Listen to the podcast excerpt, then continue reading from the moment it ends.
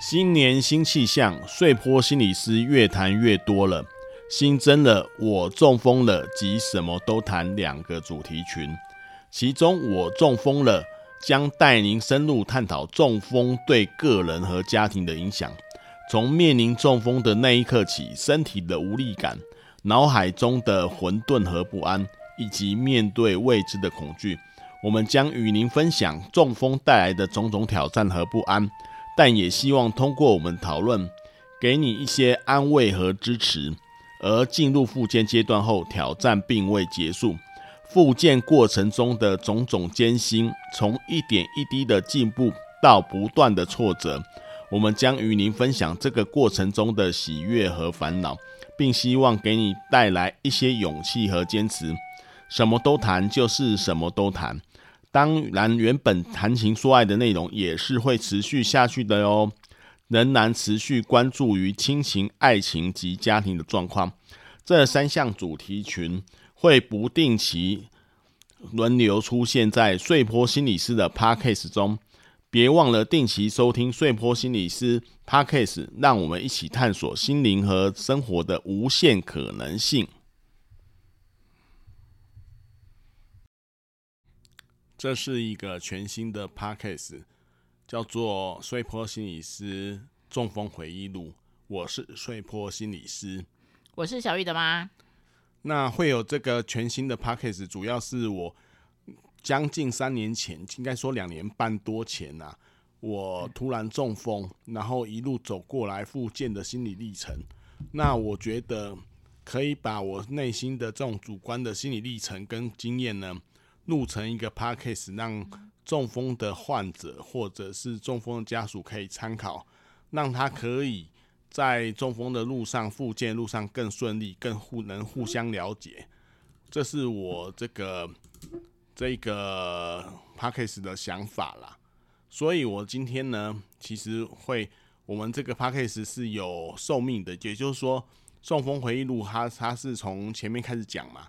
然后讲到一个阶段就会停止了，所以现在还不知道会讲几集。然后每一集会控制在二十分钟到三十分钟，这是我喜欢的长度。那我们今天其实刚开要开始讲，就是要讲病发啦，这个主题叫病发，或者说中风的那一刻病发的感觉。那实际上我在一年半前有开始着手写作。把这个过程写下来，那现在又隔了一年半，觉得这个应该可以发表，可以来谈一谈这个经验。那一方面也是让我跟我太太回顾这样的经验，好，那一方面也是帮助一些需要帮助的人，就是这样。那我们就开始吧，好吗？嗯，好啊，好，看你要怎么开始喽。好，我我看我开始我是会先我写呃讲一些我写的那一段。然后我当然会一些口语再解释，然后你有什么问题就问，好吧？那？那个好，我就开始啊。这个时间哦是二零二一年的五月十三日的周四的早上，我在清晨的时候突然倒下了。那后来我才知道这个是脑干及小脑中风。那前一天也就是礼拜三的时候。周三下午，我还是以我还以专家的身份参加了一些就是会议的个案研讨会啊，笑着回应这个一些社工的人员的问题。会议结束的时候呢，我在过马路取车的时候，感到心脏一丝丝的疼痛。当时只觉得最近心脏疼痛的次数略显频繁。过，因为周日去，我们跟小玉的妈去河道走的时候，走路的时候就已经出现过一次心脏疼痛。小玉的妈还记得吗？记得啊，啊那那一阵子大概事情发生的前一两个礼拜，你就还蛮常说，对，心脏不舒服。那我们也是马上就去看医生了啦。对对对对。对，但我却抹除掉一丝焦虑不安，相对不以为意，这导致我后来倒下后以为是心脏病发作了。其实不是，后来证明是不是，是脑部血管栓塞的问题，也就是中风的问题。这个经验哦很奇怪，我有问过一些人，有的人也是这样，他中风前其实不是感到头部疼痛，是感到这个心脏这边很像有得心脏病的感觉，然后后来可是心脏其实没问题，所以我可能啊，我的推想是在脑区跟心脏相对的位置的接收那部分，那个脑部的部分有一些状况，这是这样子。那这种疼痛，我以为这种疼痛只是暂时性的出现呢、当时我没有做其他的想象，就是不以为意啊。其实这也是很多疾病刚开始的时候就这样，大家不以为意，就是觉得啊，忍一下就过了嘛，很像就又没有怎么样。没有，我觉得，诶、我其实这样讲好像都忽你你这样描述好像忽略了，其实没有，我们你都有一直反映这个问题，然后我们也去看医生了，应该是说已经吃药了，也不想让自己。再疑神疑鬼下去，你想说已经看医生了，那也已经在吃药了。对对，这个这个描述比较精确，对。对，然后呃，你就是因为吃药本来就不会说马上，好像我药一吃，然后状况就没有了。对对对。对，那其实很多人在疾病的发作，我觉得也不用去追根究底问说是怎么发生的，但是它就是发生了。嗯、对啊。对啊，对，其实并没有，也没有。你这样讲起来，我真的不是很同意。他没有忽略啊。哦，应该说我，我不是，就是说那个疼痛，我没有一直把它放大，就是说啊，这可能是一个过程，正在治疗过程突然出现了一个讯号。对，这个你你刚刚的描述比较精确一点。然后在五月十三号那一天清晨，我很记得我正在做一个梦啊，梦中我买了一辆车子。然后在我的干姐姐呢去看探视我的妈妈，这个梦的意义很奇怪，我到现在都还不能解开来。嗯，那突然我就觉得很头很昏呐、啊。那我醒了过来，起身跪在床上，对着小玉的妈说了一句话。这边出现了一个记忆分歧点，我记得是说嬷嬷我爱你，但是我小玉的妈妈却记得我当时是说。嬷嬷，我的头很晕，对不对？对对对，对。你记得是我说我头很晕吗？对不对？你不是，你是说，你是说，哦，我不能，我不能动了。啊，对啊。你是想说我不能动了？我这，你这段这一段的记忆，你叫了我的名字，然后就说你动不了。对，这一段的记忆有点怪。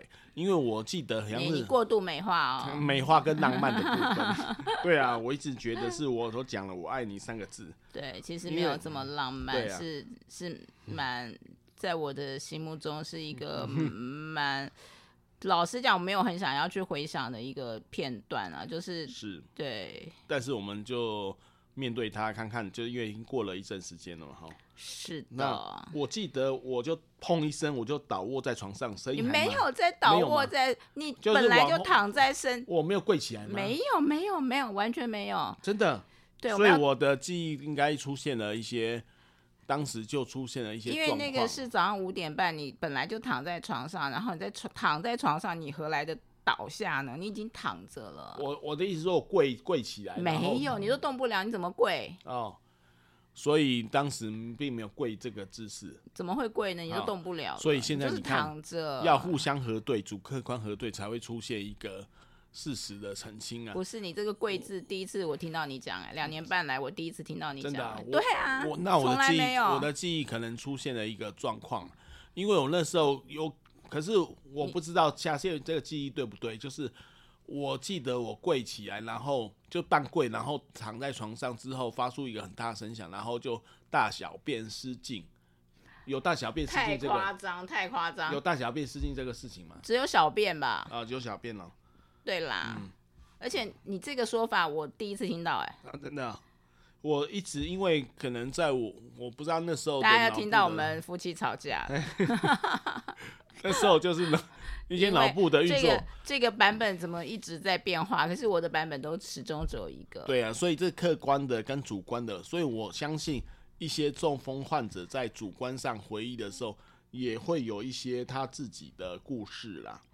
我不知道是怎么样。我觉得这个真的很有录的必要，因为以后我就会强迫他把这个 podcast 重放，听听看我怎么说的。好啊，是，但是我那时候记得我还有感觉啦。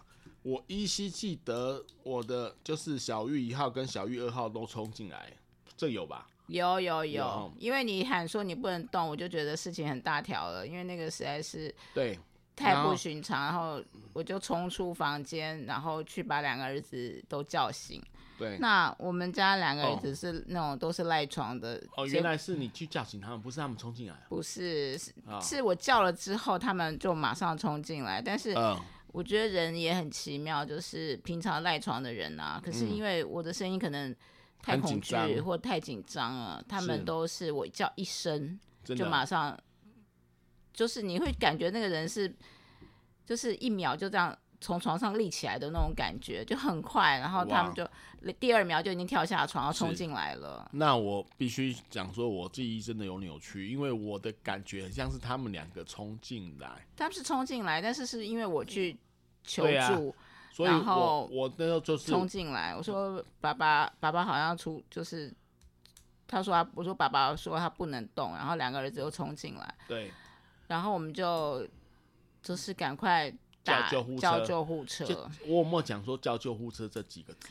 你说了我动不了之后，你就就没办法，你的声音就再也没办法判别。你可能有说，但是我们听起来是什么都听不懂的，因为碎波伤到的是脑干，对，所以他的语言已经就是受到了影响。他的讲完那句比较清楚，我可以听得懂的话之后，他的声音就是已经变成是整个混浊，对，就是你很像那个。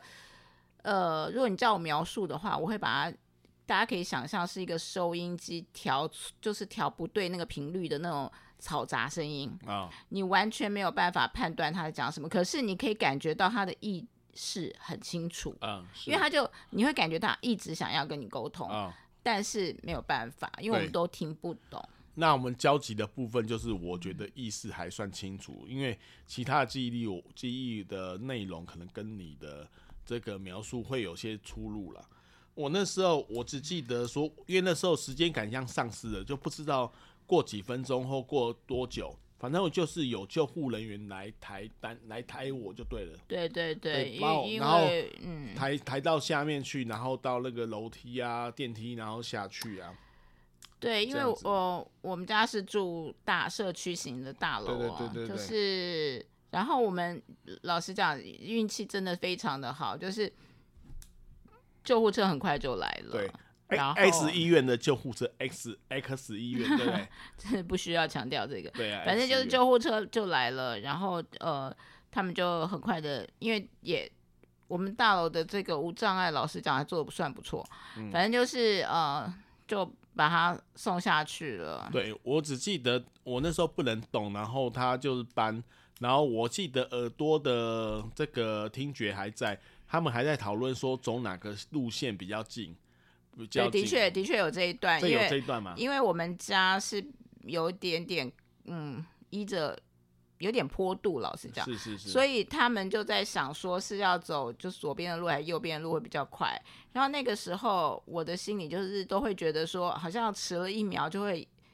那黄金期就会过了，那种很焦急的感觉。不过，就是他们的确是反应很快，非常迅速的就把碎坡送到了那个、嗯、那个呃救护车上。是是是，对。我接下来的记忆就是说，他问我叫什么名字，我说先生，你叫什么名字？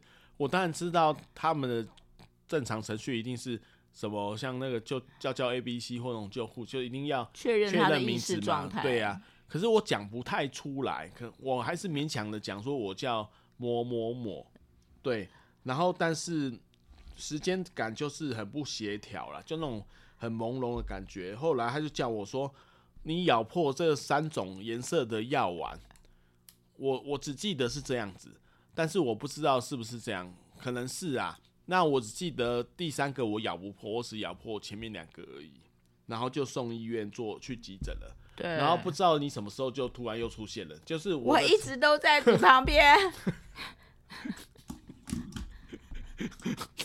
我问一下你，你在救护车上吗？我在救护车上啊！居然隔了两年半，你问我这个问题，我真的太伤心了。原来是如此，因为我那时候真的大脑运作可能真的出现一些问题，包括我我接下来要录的一些。一些感觉、知觉、经验呐，我都觉得很可疑啊。以理性的头脑来想是很可疑，可是他又那么的清楚，我觉得像一个 psychotic，就是精神病的状态啦。嗯，对，因为呃，事情发生了，我，哎、欸，是很令人慌张的事情。对对对，对。但是我我觉得我的理智某个程度还是有 hold 住部分啦，就是我有记得穿外套，记得拿钱包、拿手机，然后就跟着救护车，嗯、因为他们救护车都会要一个家属陪同嘛。那他有没有讲说三要咬破三个药丸？有有有，有这个这个有吧？有，嗯，对，那时候对啊。那时候就是你真的还是觉得你的意志意识蛮清楚的，因为你眼睛张开的时候，你就是感觉还是、嗯、有生命力的。对对对对对对。对，我觉得是这样。对啊，因为但是后来就比较有闭起来的这种闭眼睛的那个，但是你张开眼睛的时候，你就会觉得这个人还在。对。那我不知道大家会不会理解这种感觉，就是就是这个人还在，他只是讲话你你现在听不懂，然后、嗯、呃。他很极力的想要讲话，很极力的想要沟通，然后那时候感觉医生解释什么，他也都听得到。嗯、然后，呃，做医疗选择的时候，他也是想要表示他的意见，可是你就是都听不懂，因为我也很焦虑。然后，反正就是很像我刚刚描述的那个收音机的那种很不清晰的声音，那种对沙的沙沙的声音，跟那种那轰隆轰隆的声音嘛，我不知道怎么描述，就是。哎，不知道听众是不是都有听过收音机，或或许有些人已经没有在听收音机了。你就是那种杂讯感啊，对，对我只粗糙感跟杂讯感。是，那我只记得我不知道怎么样，可能就是时间感也感觉不协调，然后就送到急诊。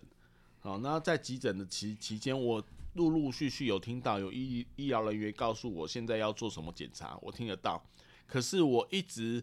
没办法感觉那个是急诊，我知道，你知道吗？我那时候心中出现的意象，很奇怪的意象，就是我在一个水上乐园，然后然后有很多滑道，然后我不知道在那边干什么，然后不能动，然后然后我也不知道急诊旁边有什么灯号啊，或者叫人家都没有，那个讯息都都没有，然后我就趴在那个桌子上，然后在等待，对。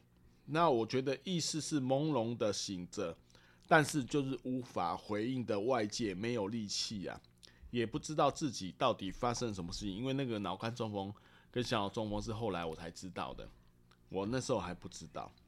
但是小玉的妈似乎一直陪着我，我我用似乎是是我真的就是那时候的知觉受限了，应该就是一直，如果是回想是一直陪着我啦，嗯，对不对？对。那他跟我说明，我不知道这一段是我记得的还是怎样。他说，我就说他的意思就是说，我的老板已经知道我的状况了，就是我们的主管呐、啊，uh, 我们就是院长啊，对，对对对，对因为这个是嗯去了急诊之后，然后医生说明他的，他们就送先。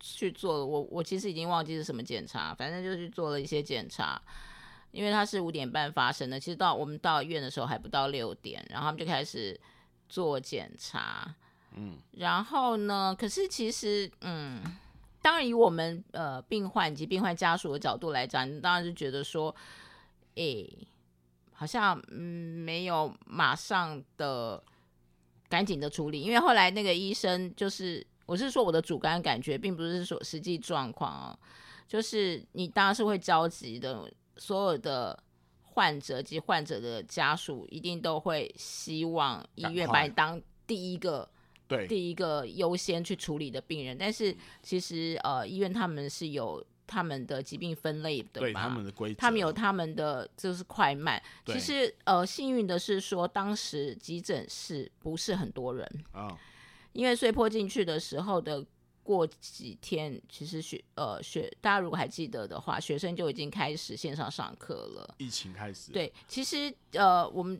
之前也有一一两次去急诊的经验哦，就是家人或自己。其实你去急诊的时候，人多人少是蛮看运气的，有时候急诊室是蛮忙的。可是那天刚好是感觉。我们的感觉是蛮清闲的，嗯，就他们做完了一些基本的检查之后啊，嗯，就是医生是跟我说，呃，就是描述你，他说你推测应该就是那天的半夜中风了哦。然后呢，这跟主观经验不合，我是清晨。对对对对对，我们，我说，哎，可是感觉他一叫我们就已经起来。他说那个应该已经是后面了，哦、因为他说你在睡觉，后面才发觉，你才发觉你动不了。啊、这，这个好奇怪。对，嗯、然后他就跟我讲了中风的那个两个处，就是因为呃，睡破他是呃栓塞型，他不是因为中风有出血跟栓塞，对，然后他是栓塞型，然后呢。他就跟我讲说，通常有呃什么，我其实我接下来讲的，我可能医学的字会说错啊，没关系啊，就他有一个呃动脉曲栓、静脉曲栓，就是从静脉去处理它的那个就是阻塞的地方、栓塞的部分，还有一个动脉不知道什么的方法。就那医生急诊室医生跟我说，这个不管是动脉的方法或静脉的方法，碎破都不能用。没有，他说通常栓塞他不建议手术。手术，哦、那对对，当然这是可能大家有不同的经验经验啦。那个这个只是纯粹碎坡的经验，是说当场惊艳到什么叫腿软，因为居然告诉我说这个有两个方法，但是 A 也不能用，B 也不能用。对啊，就是困境啊，人生的困境，这个是客观上的。那我主观在那边，因为不能动。我只记得那个小玉的妈跟我讲说，除了我主管知道了，也然后也跟我讲说，有一个家族排列的老师某某老师告诉我一些状况，他就说这是比较后面的，哦，这比较后后面的，对，反正前面的讨论我可能都不知道啦。没有，就讨论完之后，我就是因为我知道穗波他是一个非常负责的人，那我都知道说他接下来的工作必须要帮他请假，所以呃。他在呃医院的工作，他的老板，我必须去告诉他的同事他发生什么事。对，然后他其他的会议发生什么事，然后这个时候我才发觉，我不知道他这些同事的电话，我不知道要他手机的密码怎么解开，我不知道他接下来有什么事需要做。对呀、啊，这是他的好朋友，我要怎么告诉他们？他们好像。那个时候好像两天后有聚会，我要怎么通知到他的朋友？对，我完全都不知道。对，这也就是我们都是互相尊重，不会看大家的手机啊，对，不会看对方手机，都不会看对方手机，所以也不会过问对方交什么朋友啊。但是这时候这个弊端就出来出来了，什么都不知道，一头一头雾水，你知道，完全不知道我该跟谁联络。所以我们还是建议有备用名单啊。就是 至少三个、三到四个积极联络人或备用名单，让对方让你的伴侣知道比较好。因为这个生命，我这次觉得不知道什么时候突然就会断裂。我反正我后来就觉得，你有告诉我说，那个家族排列的某某老师他也知道了我的情况，然后写了一段话要念给我听。大意的是，就是他的那个那一段话的大意，我只记得那个大意，就是说。逝去的人就是死掉的人呐、未曾真正的死掉，未曾逝去啊。他们总是在那个那那，如果我去看他们的话，他们会围成一个圆圈呐、而我心中会出现一个字啊，那做但是然后，呃，我那时候想起了我的爸爸，心中也出现了一个字，但是它不是一个字，是两个字，叫做存活啦。就是我觉得我要活下去，我因为我不知道什么事情啊，我觉得我要活下去，好奇怪啊！录到这一段还是很有感情，欸，对啊，所以朋友要哭了。嗯、是，是。然后小云的妈妈跟我说话的时候呢，我想好想回应她我的状况啦，但是我讲的不清楚啦，都要比手画脚。大家知道那种综艺节目常常玩那种比手画脚，可是我就要比手画脚。然后小玉的妈妈也猜的不对，因为她她猜错了。那当时我有些气馁啦，感觉自己就是在一个我刚刚讲在水上乐园哦，我也很气馁。游乐场中，对啊。可是那个主观的感觉就是我在一个游乐场中有滑水道跟阶梯，那我的身体是挂在那边的，好，跟小玉的妈妈沟通，不像是医院里的急诊区啊。我猜那时候我的眼睛总是闭起来的，可是很像也有开的。呃，对，闭的时候比较多啊，无法开睁开眼看周遭的世界啦。对，但是沟通的意愿真的很强烈。对对对，然后期间我就被安上了尿管，对不对？然后过程中我总是不太愿意，包括鼻胃管。哦，那鼻胃管跟诶尿管我不太记得，鼻胃管是进加护病房才放的。哦、是是啊、哦，然后后来就是小玉的妈妈跟我说。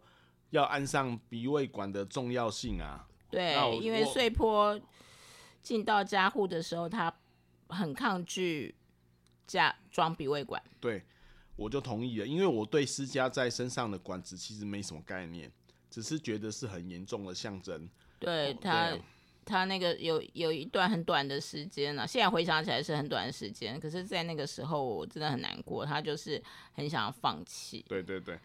虽然他刚刚前一就是才说存活，可是就是感那是他的主观嘛。可是到了加护的时候，他拒绝把这些管线放上去，对，他就是不要。对，然后我真的非常的难过。对，我附带讲一下，因为后来在加护病房的时候，我现在记忆不知道有没有扭曲，可能有啦。就是我可能是抽痰难以照顾，所以我总觉得。那些护理人员在跟医师说要把我插管，插呼吸管。那我而且我我还极力的跟他讲说，我不要插呼吸管。有一个有一个护理人员听到了，他说他知道。那我不知道这事情现在想起来是真的还是假的。也就是说，可是这主观上是这样子运作的啦。我因为只觉得那管子，我就觉得像很严重。这可能是以前的那个经验或者是印象这样。所以这个就是那一段，我想我今天的 loading 蛮够的，你还蛮说，说什么？没有，我只是要讲说那个，对啊，那个插管，我就告诉你说时间还没到，如果真的救不起来，我不会勉强你。可是现在不是那个时间。对对对，这我这我我记起来了。